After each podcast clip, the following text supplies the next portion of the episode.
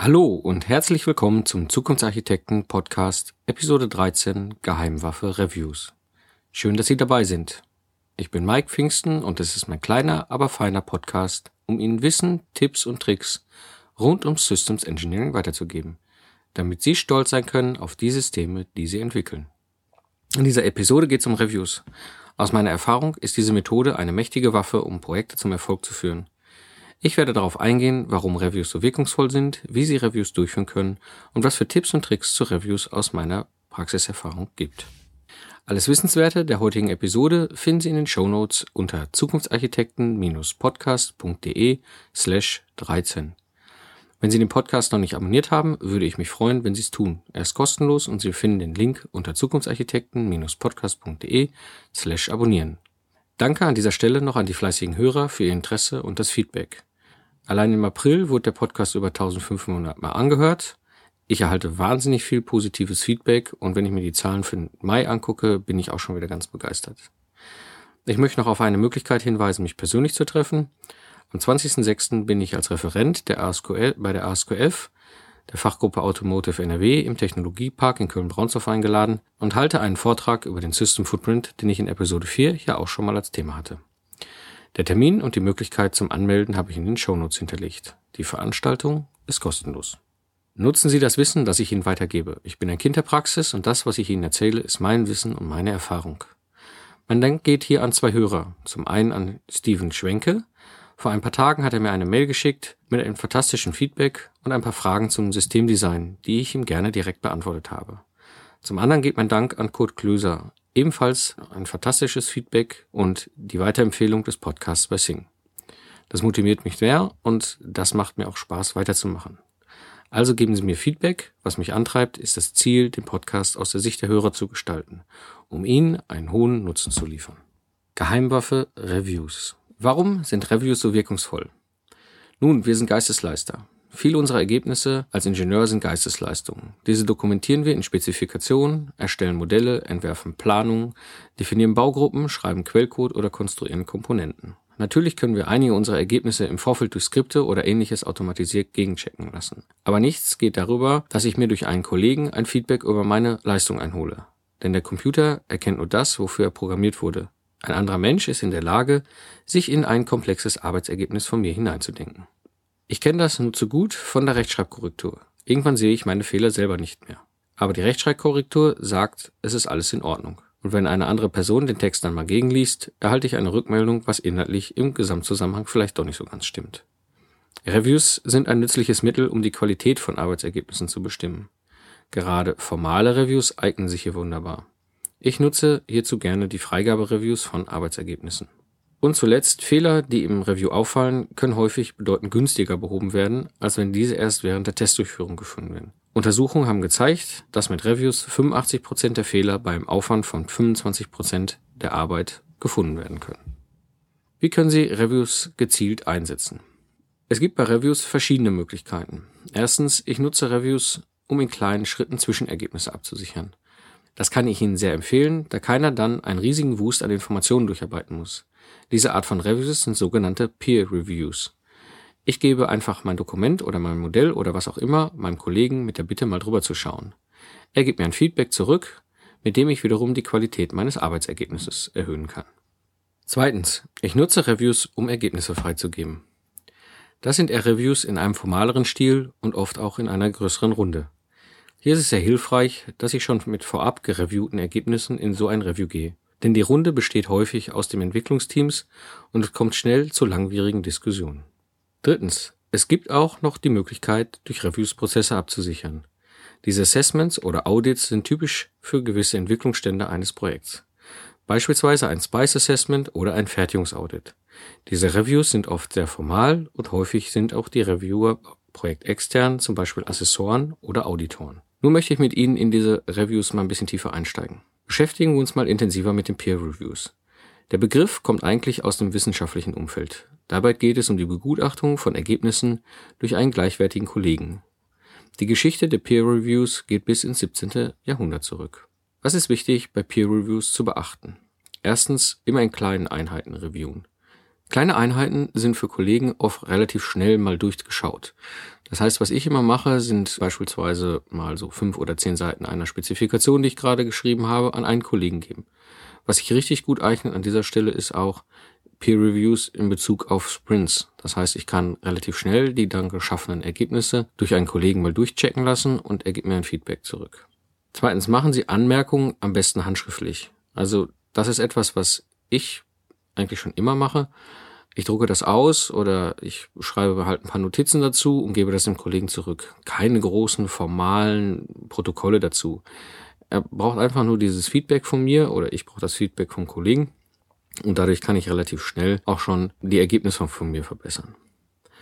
Drittens, den Fehler direkt überarbeiten. Das ist etwas, was ich sofort mache. Das heißt, also wenn ein Kollege mir ein Dokument zurückgibt, wo er mir halt seine Anmerkung reingeschrieben hat, dann korrigiere ich das direkt und nicht irgendwann erst später, weil ich an diesem Moment und in diesem Stand das sofort erledigen kann und damit mit einer besseren Qualität weiterarbeiten kann. Viertens, und was auch wichtig ist, Zeit zum Nachfragen geben.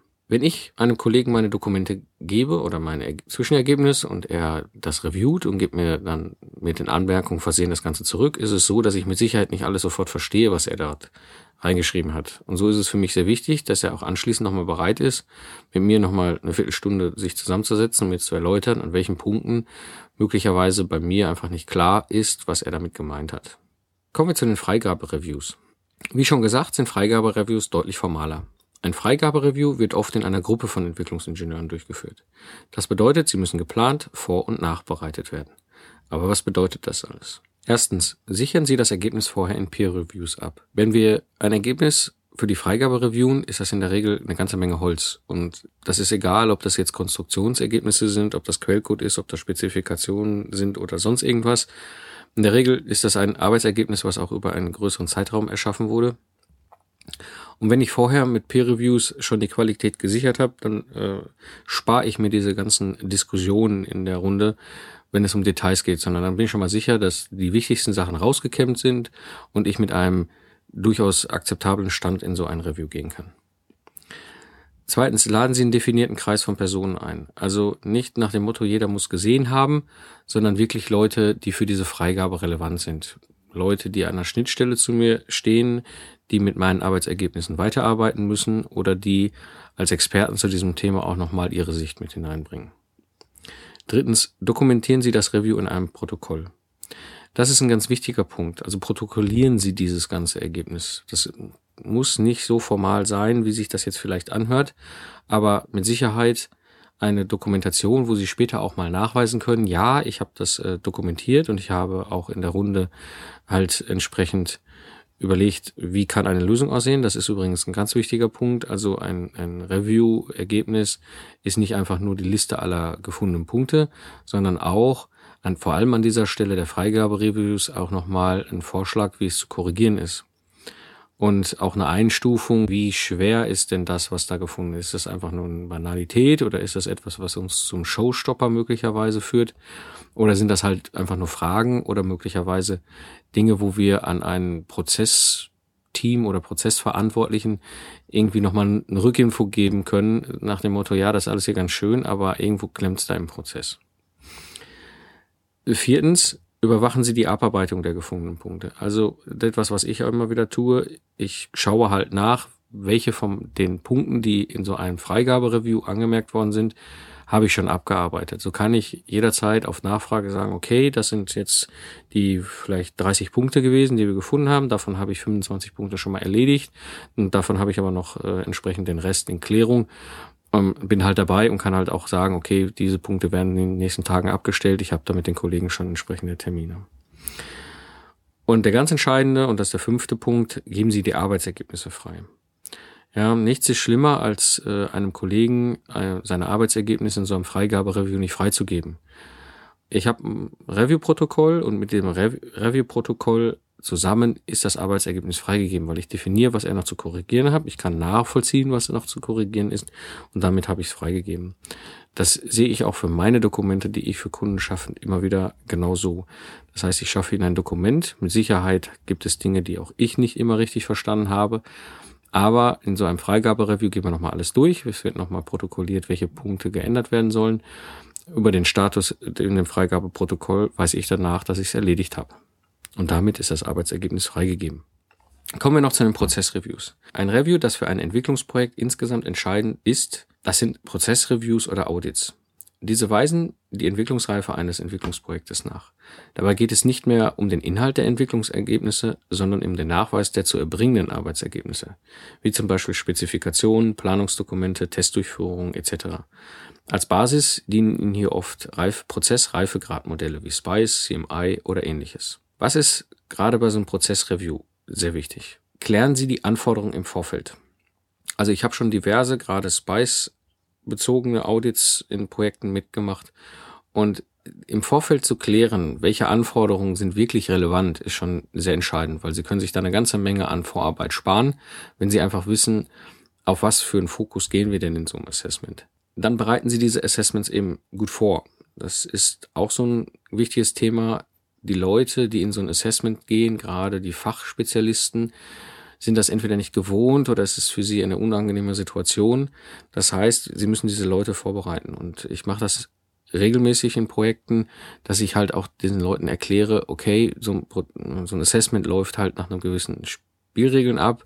Ich bin meistens als Systemingenieur mit dabei, der Projektmanager ist mit dabei und dann gibt es halt einen groben Plan, gestaffelt nach, meistens nach den Spice-Prozessen, als Beispiel, Spice haben wie die Leute dann nacheinander in das Gespräch gehen werden und das Ganze durchgehen. Und was oft sehr geholfen hat, ist, wenn wir das im Vorfeld simuliert haben. Das heißt wirklich einmal mit dem Softwarequalitäter oder irgendeinem im Unternehmen, der wirklich zum Thema Spice und Assessments was sagen konnte, entsprechend sowas vorher schon mal durchgegangen sind und gesagt haben, okay, an welchen Stellen wird er denn mal fragen? Was ich immer sehr gerne gleich mitgenutzt habe, viele Softwarequalitäter oder überhaupt Leute, die sich mit Spice beschäftigen, haben in der Regel irgendwelche Checklisten oder Formalia, mit denen sie sowas im Vorfeld abprüfen können. Das ist im Prinzip nichts anderes, als die Assessoren später auch nutzen werden. Und den Kollegen einfach mal einladen und sagen, hey, komm, wir setzen uns einfach mal in einer kleinen Runde zusammen, die zu vielen Themen was sagen kann und wir gehen das einfach mal gemeinsam durch und gucken mal schon mal Vorfeld, wo sind Lücken.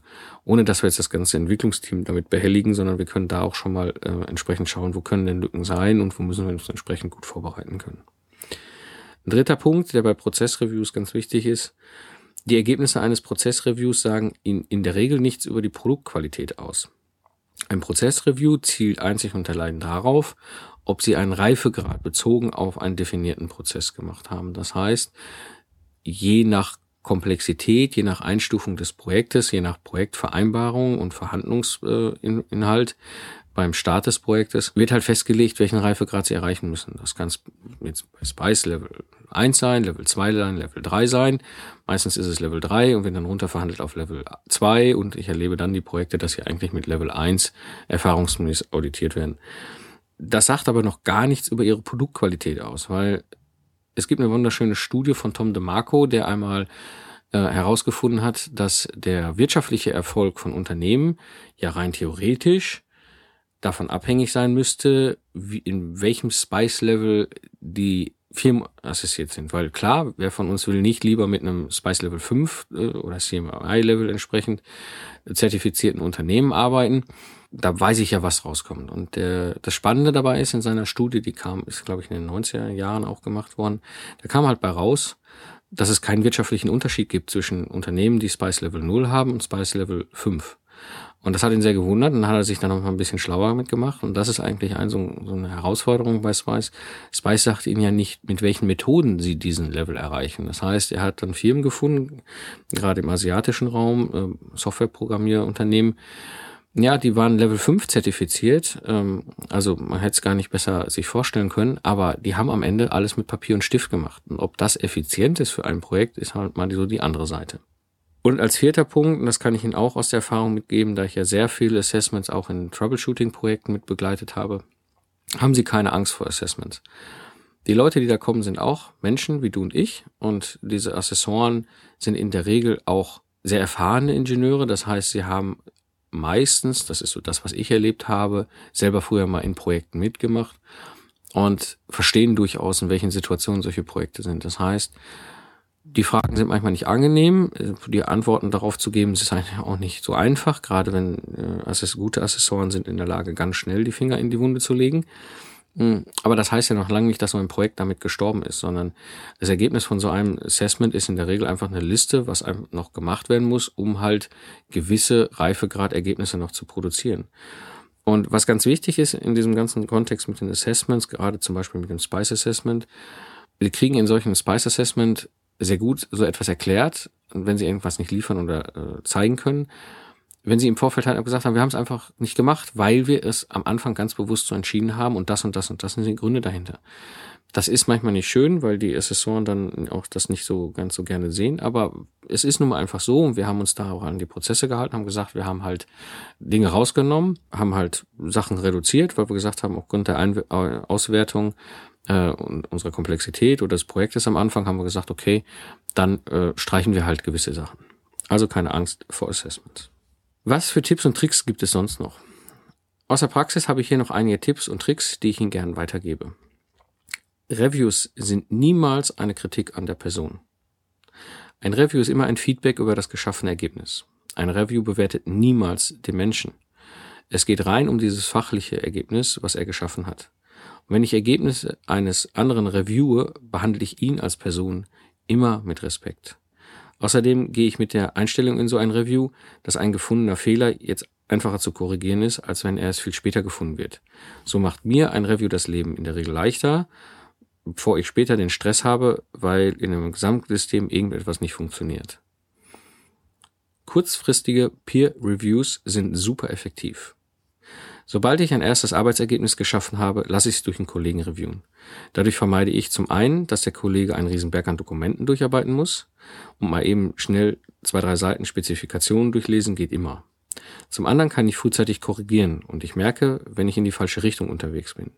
Ich nutze Peer Reviews gerne auch im Zusammenhang eben mit den Sprints, weil sie eignen sich hervorragend zum Abschluss einer Sprintphase mit einem Review direkt auch mal zu klären, ob irgendetwas erledigt worden ist. Dokumentieren Sie Ihr Review. Ich empfehle aus der Praxis das Ergebnis zu dokumentieren. Das kann ganz pragmatisch bei einem Peer Review die händische Anmerkung auf dem Ausdruck sein. Diese Anmerkung pflege ich dann ein und anschließend scanne ich den Ausdruck und lege ihn dann elektronisch ab. Bei formaleren Reviews erstelle ich ein Review-Protokoll. Egal wie, ich schreibe aber nicht nur auf, was gefunden wurde, sondern auch, welche Änderungsvorschläge es dazu gibt. Und bei formaleren Reviews stufe ich die Review-Punkte auch gerne Minor, Major, Frage oder Prozess ein. So kann ich einen Reviewpunkt auch gleich priorisieren. Und ein weiterer Punkt oder ein weiterer Tipp, Reviewpunkte sofort abstellen. Wenn ich ein Ergebnis des Reviews habe, dann arbeite ich diese Punkte sofort ab.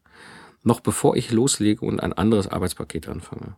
Sonst finde ich erst nach ein paar Wochen die Zeit für die Korrektur und dann kann ich mich nicht mehr an jede Anmerkung erinnern. Im schlimmsten Fall ist mein Arbeitsergebnis auch schon weiter fortgeschritten, so dass das Review, das Ergebnis des Reviews nicht mehr zu dem Stand passt, den ich da gerade habe. Und dann haben sich die Fehler irgendwo versteckt. Kommen wir zum Abschluss. Ich nutze Reviews so oft es irgendwie geht. Dadurch kann ich frühzeitig die Qualität meiner Ergebnisse verbessern. Und ich setze Reviews vor allem sehr pragmatisch ein. Also viele kleine Peer-Reviews, statt in einer großen Runde zig Seiten durchzuackern. Ein Bekannter von mir hat mal den wunderschönen Satz geprägt, viele kleine Schritte sind kein Verrat am Ziel. Reviews sind eine gute Möglichkeit, um Dokumente auch freizugeben aber erstellen Sie dann dazu auch ein Review-Protokoll. Und ich nutze gerne die Möglichkeiten des modernen Webs und mache Reviews auch über Tools wie NetViewer oder GoToMeeting. Dadurch kann ich enorm viel Zeit sparen, denn gerade wenn wir in verteilten Teams oder mit externen Spezialisten zusammenarbeiten, sparen wir uns die Reiserei. Wir schauen mal eben schnell auf den Rechner, gehen das Dokument durch. Teilweise machen wir es bei Peer Reviews sogar so, dass die Sachen direkt online äh, korrigiert werden. Das war die heutige Episode des Zukunftsarchitekten. Ich freue mich von Ihnen und Ihrer Erfahrung zu hören. Bitte hinterlassen Sie einfach einen Kommentar in den Shownotes unter zukunftsarchitekten-podcast.de slash 13. Ich würde mich auch freuen, wenn Sie meinen kleinen, aber feinen Podcast weiterempfehlen. Wenn Sie den Podcast noch nicht abonniert haben, würde ich mich freuen, wenn Sie es tun. Unter zukunftsarchitekten-podcast.de slash abonnieren finden Sie die Anleitung dazu. Er ist kostenlos und Sie erhalten die nächsten Episoden, zum Beispiel iTunes, auch automatisch direkt mit. Und wenn Sie den Podcast abonniert haben, würde ich mich freuen, wenn Sie ihn in iTunes bewerten. Es gibt schon einige Episoden, in denen ich das Wissen rund um Systems Engineering weitergegeben habe. Und es würde mich freuen, wenn Sie mir Ihre Meinung dazu weitergeben. Aufgrund der vielen Nachfragen bin ich gerade dabei, Vorlagen, Templates und Poster zu erstellen, damit Sie Ihre Ergebnisse als Ingenieur noch effektiver erstellen können. Schauen Sie von Zeit zu Zeit einfach mal auf dem Blog nach. Dort wird es schon bald eine Seite mit Ressourcen geben. Ich bedanke mich schon mal fürs Zuhören und freue mich auf Ihre Fragen und Ihre Feedbacks. Nutzen Sie das Wissen und entwickeln Sie Systeme mit Stolz und Leidenschaft. So sage ich Tschüss und bis zum nächsten Mal. Ihr Mike Pfingsten.